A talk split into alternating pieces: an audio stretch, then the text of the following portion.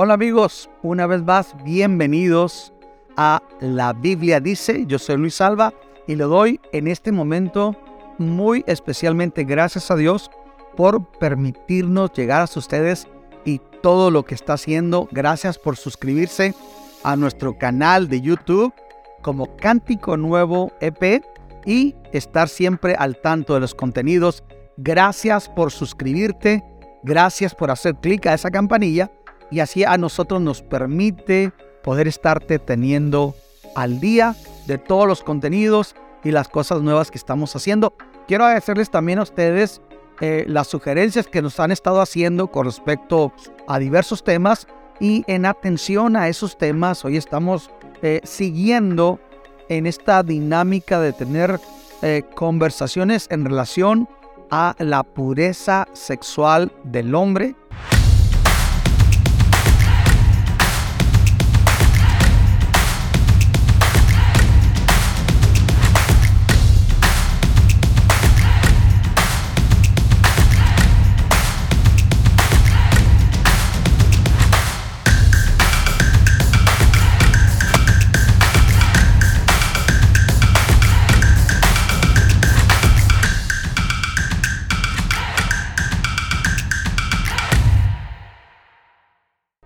nos mueve a hablar de este tipo de tópicos? Bueno, la realidad es que cada vez vemos más familias destruirse a causa de la inmoralidad.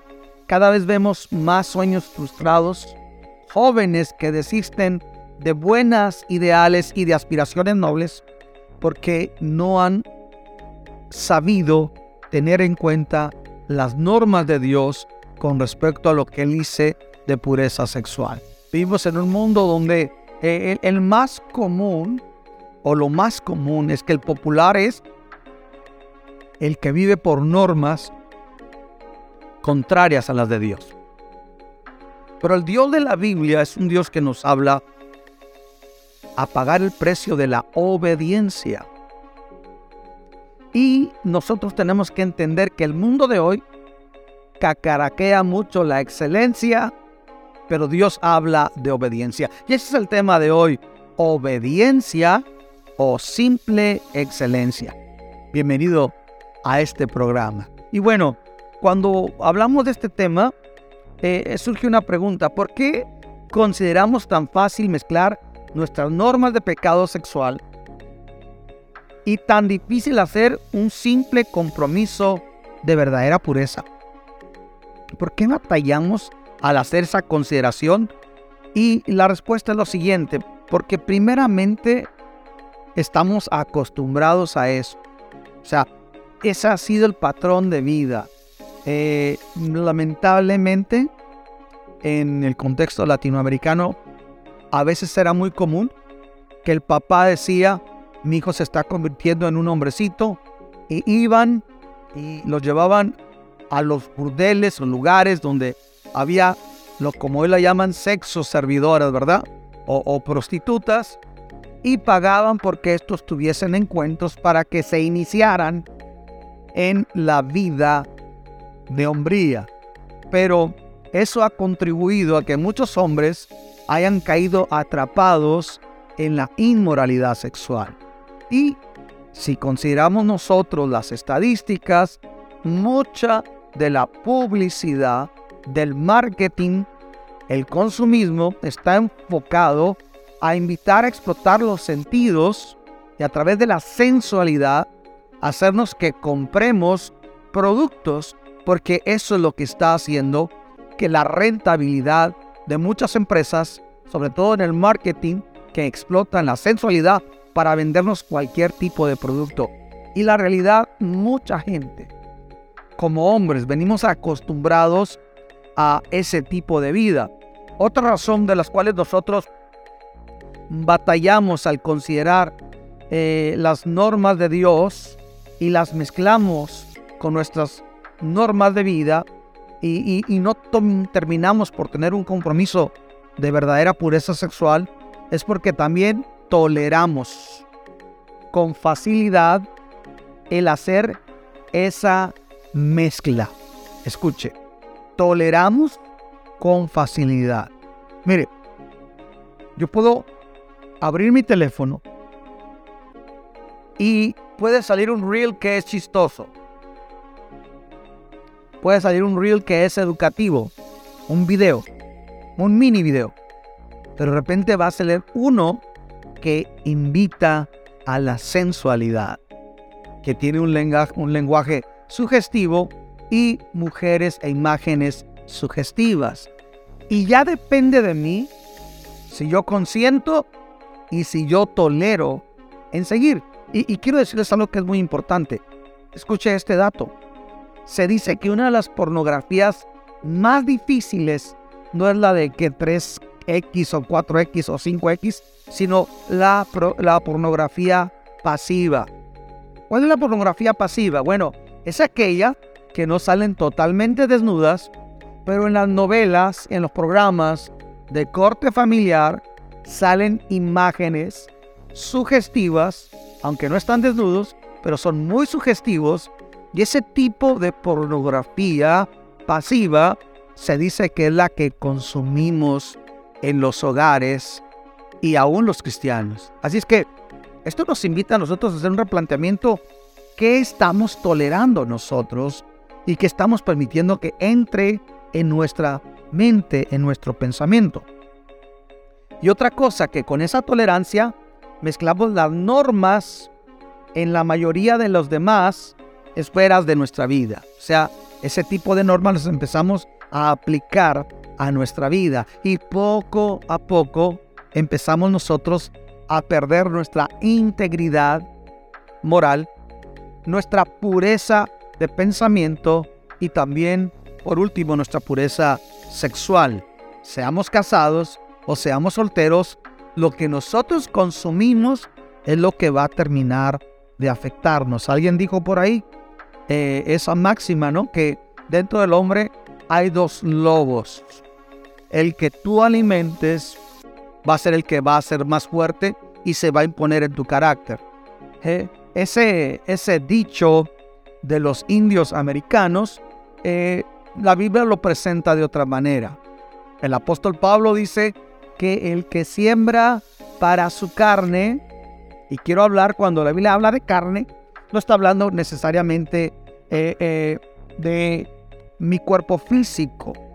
Carne es una mentalidad en la Biblia, es un conjunto de ideas y pensamientos contrarios a la piedad, contrarios a Dios. Eso es carne, ¿ok?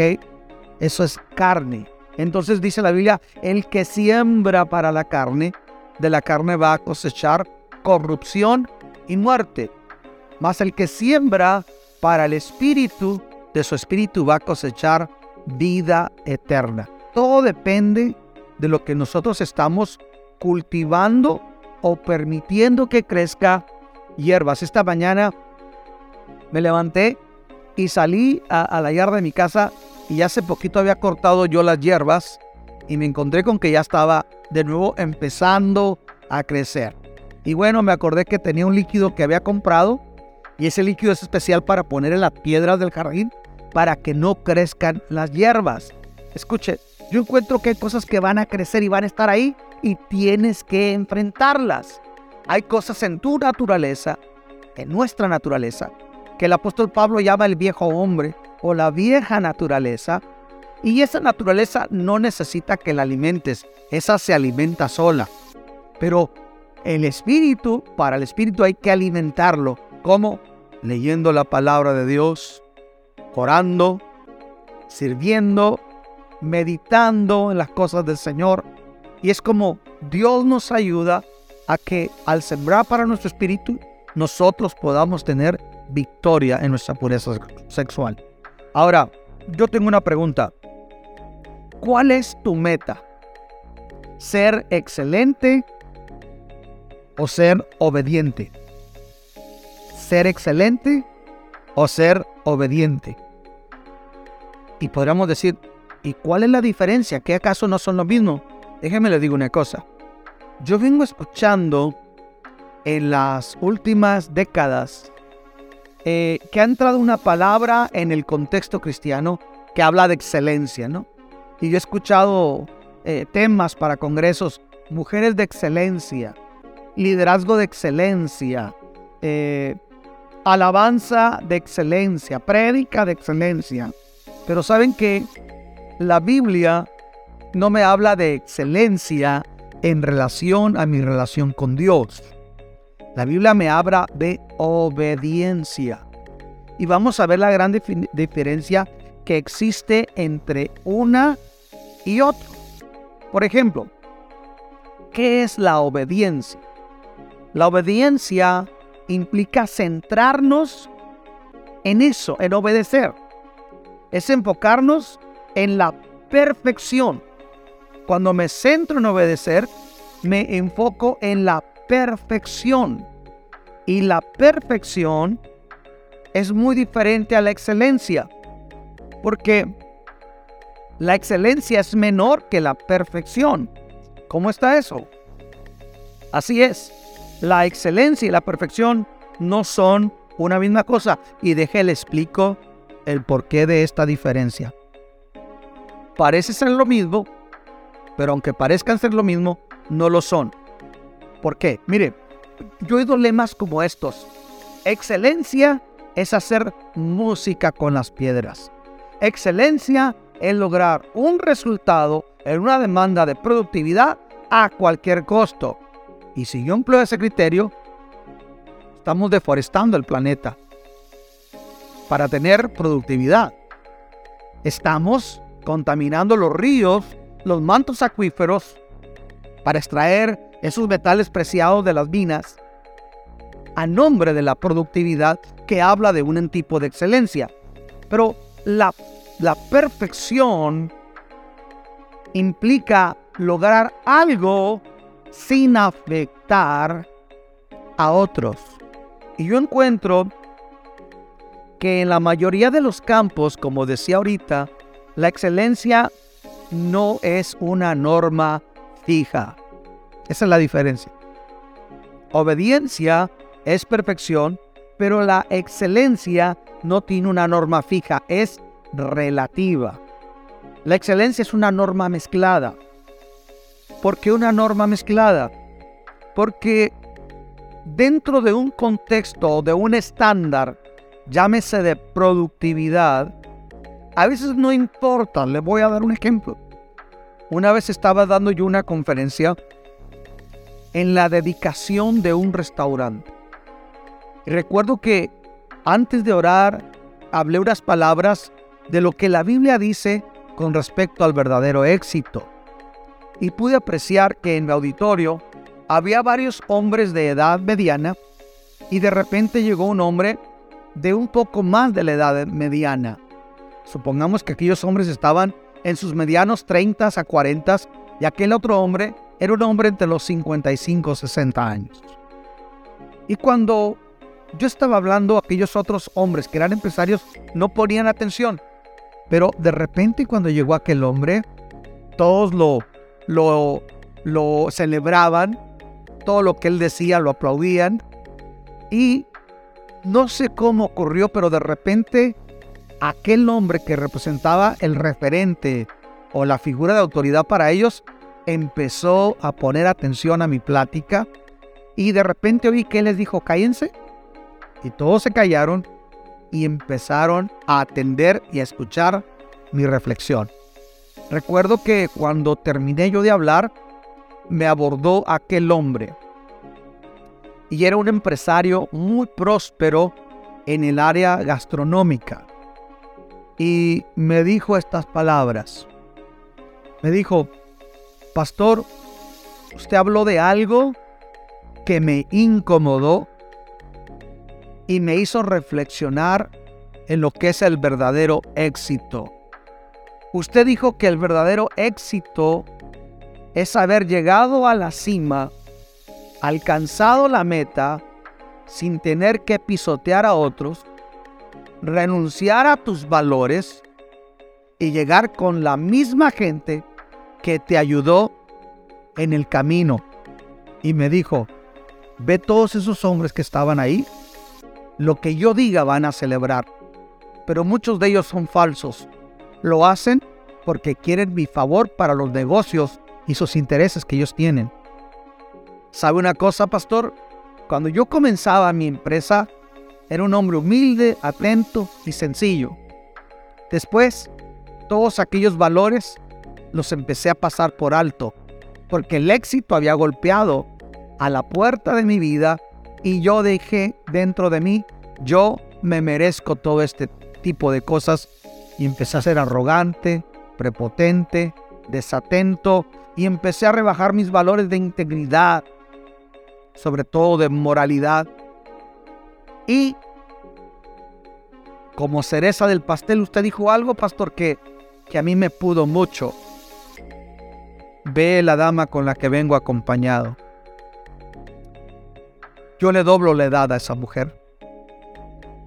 Pero ella no es, no es mi esposa. Ella es una joven y yo estoy consciente que está conmigo y me da su juventud y su belleza porque yo le consiento todos sus, sus gustos y sus caprichos. Pero la realidad es que esta joven no me ama. Y la mujer que me amaba, yo la cansé, me dejó porque yo perdí mis valores.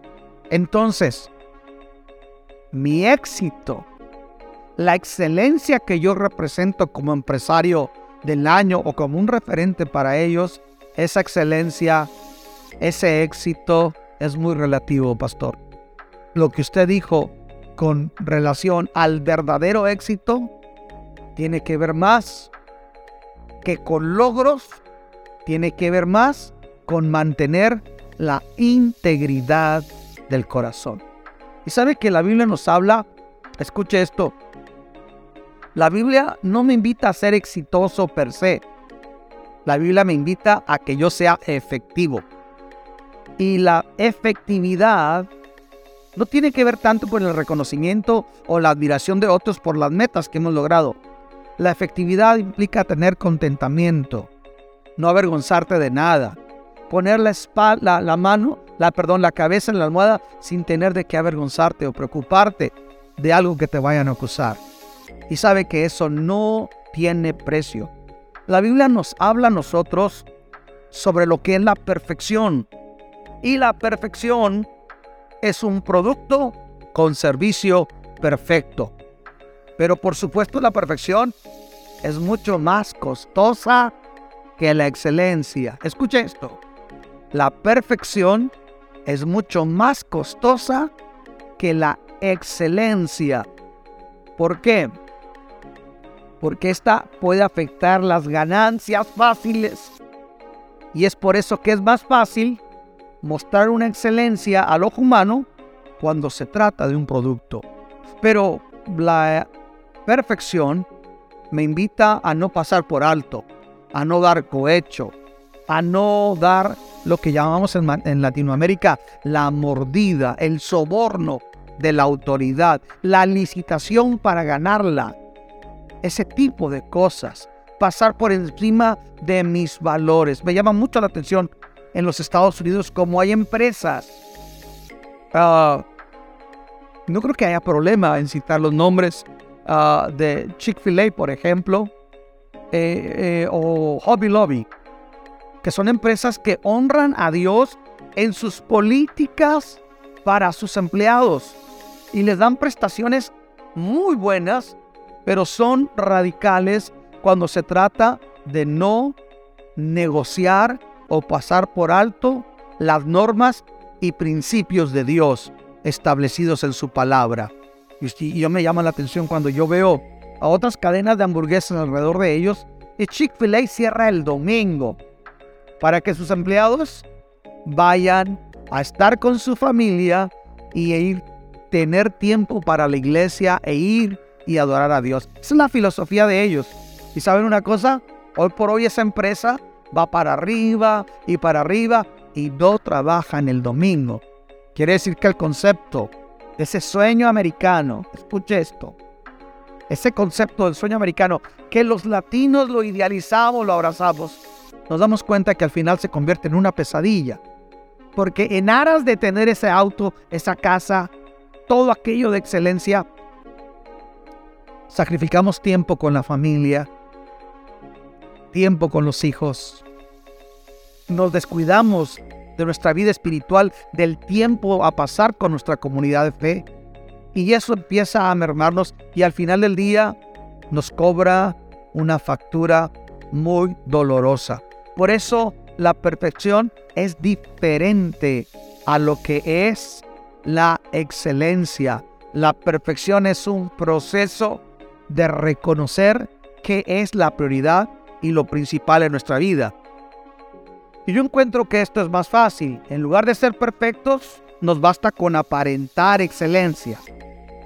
Eh, esto se traduce en nosotros como esconder nuestro pecado detrás de la religiosidad. Y eso es lucrativamente excelente.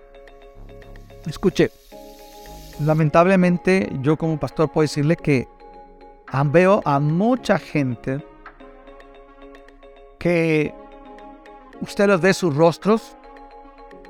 Yo siempre le digo a los hombres, mira, tu mayor o tu mejor tarjeta de presentación, no importa qué tan bonita la mandes imprimir, esa tarjeta de negocios o business card, que diga doctor, ingeniero, químico, arquitecto, carpintero, pintor, etc.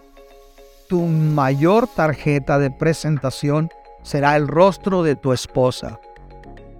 Porque el rostro de tu esposa va a revelar si realmente ella es feliz porque vive con un hombre que ha aprendido a tener las prioridades correctas en su vida para vivir en verdadera felicidad.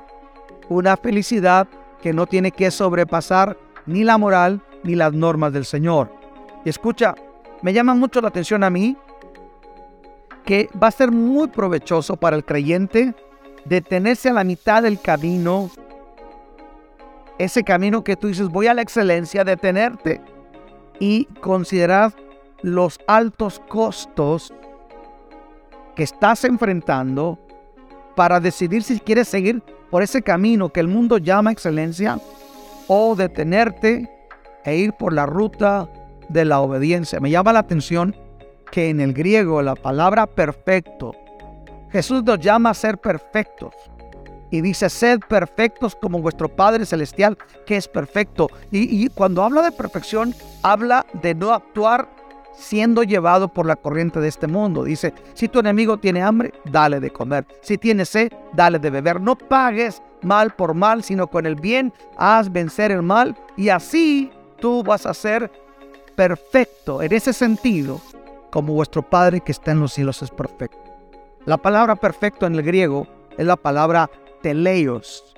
Y la palabra teleios quiere decir maduro, que ha alcanzado crecimiento que, ha logrado cierto crecimiento en su vida que es apto. Es lo que está diciendo. Cuando habla de perfecto, está hablando de ser maduro o apto. Ese es el problema que nosotros tenemos. Que a veces somos aptos en muchas cosas, pero somos réprobos en la pureza moral. Y por consecuencia lo que estamos nosotros modelando para la gente que viene detrás de nosotros. Aunque el mundo de los negocios ah, aparente la perfección y aparente que esa perfección es una práctica lucrativa, en el ámbito espiritual, aparentar la perfección no es más que una simple comodidad, pero nunca es provechoso. Es decir, la apariencia no te resuelve la vida. Y me toca ver muchos hombres, verlos a la iglesia, y cuando tú ves el rostro de sus esposas, reflejan una gran frustración, soledad, tristeza, porque muchos de esos hombres vienen por un compromiso con ellas, pero no porque hay una verdadera hambre en su corazón, un compromiso por Dios y de dejar un legado espiritual para su familia. Así es que es muy importante que nosotros decidamos irnos por el camino de la perfección y no por el cacaraqueado camino de la excelencia. Eh, por último, la, la excelencia no es lo mismo que obediencia o perfección, porque la búsqueda de la excelencia nos deja abrumadoramente vulnerables a una trampa tras otra debido a que ella permite que haga o que yo dé espacio para esta mezcla de factores. Y no ocurre lo mismo con la búsqueda de la obediencia, porque la obediencia siempre me va a llevar a la confrontación, a ser una mejor versión de mí mismo, pero ser una versión mejor de mí mismo no, de una, no desde una perspectiva humanista, sino de la perspectiva de Dios. El diseño para ti y para mí lo tiene Dios. Y créeme que relajando nuestras normas, las normas divinas, las normas de Dios, no vamos a alcanzar, escuche, no vamos a alcanzar nosotros la verdadera pureza sexual. Muchos matrimonios se destruyen porque no se dedican tiempo, no pasan tiempo juntos, no oran juntos, no sirven juntos a Dios, pero lamentablemente invierten tiempo en muchas otras cosas, en hobbies. Pero yo he conocido gente que llega de vacaciones y se pelean. Llegan de andar en esos hobbies y siguen viviendo vidas frustradas porque eso no cambia de nada. Y hoy con las redes sociales tratamos de mostrar, ah, estamos en tal destino turístico o acabamos de comprar tal auto, pero eso es pura apariencia. La realidad es que hay mucha gente que no sube historias de ese tipo a las redes sociales, pero están teniendo armonía en su hogar, están teniendo paz, producto de decidir el camino de la obediencia y no el superfluo camino de la excelencia que tanto se cacaraquea el día de hoy. La excelencia es una norma mezclada, mientras que la obediencia es una norma fija a los principios de Dios. Y nuestra meta debe ser esforzarnos por tener una norma fija. Yo quiero animarle el día de hoy a que usted entienda y reflexione que Dios nos puede abrir el entendimiento de la importancia que es ser íntegros. Carácter es lo que yo soy donde nadie me ve. Carácter es lo que yo decido, lo que yo hago, donde nadie me ve. Eso es madurez de carácter, eso es perfección y eso es obediencia. Sin embargo, usted puede ser excelente por un lado, excelente en los negocios, excelente profesionista y ser un pésimo esposo, un pésimo padre, un hombre de doble moral, porque ha mezclado ambas normas. Y Dios te llama a ti y a mí a que optemos por el camino de la obediencia. Tal vez el día de hoy tú sientes que Dios te está hablando. Yo quiero animarte a que hagas un alto en tu vida a que invites a Dios que te lleve por el camino de la obediencia. Y él dijo, mi yugo es fácil y ligera es mi carga. Así es que Él te invita al camino de la obediencia, donde Él te va a dar su Espíritu Santo, su presencia, pondrá en ti el querer como el hacer, y tú encontrarás que llegará un momento donde esos malos hábitos empiezan a salir y entonces esa carga divina se vuelve un deleite para ti y para mí. ¿Qué legado estamos dejando? Hoy es muy importante desintoxicarnos de ese secularismo consumista, de apariencia, de marketing y de redes sociales para decirle al Señor, hoy yo decido obedecerte caminar contigo y darte mi corazón. Te animo a que lo hagas.